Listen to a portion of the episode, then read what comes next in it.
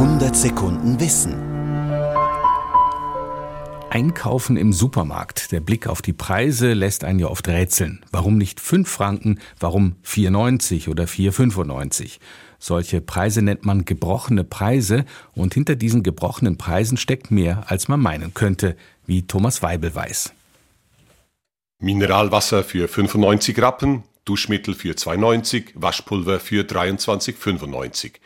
Die Preise von Produkten folgen den Regeln der Preispsychologie. Und die besagen, was 14 Franken kostet, wirkt teurer als bei 13,99, auch wenn am Ende fast genau derselbe Betrag in der Kasse liegt.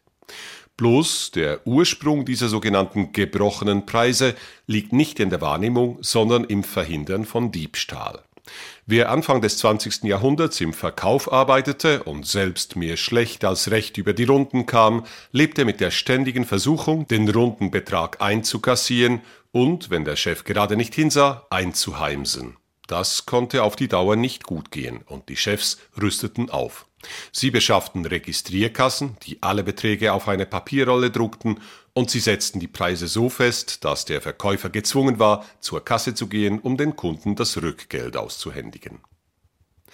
Dass sich gebrochene Preise tatsächlich positiv auf die Umsätze auswirken, lässt sich bis heute wissenschaftlich nicht belegen. Versuche mit runden oder auf 95 oder 99 gedrückten Preisen ergaben kaum je ein eindeutiges Ergebnis. Doch die Faustregel, gebrochene Preise seien gut fürs Geschäft, hat längst ein Eigenleben entwickelt. Ein Experiment aus dem Jahr 2003 von der University of Chicago und dem MIT zeigt, dass Kunden gebrochene Preise geradezu erwarten.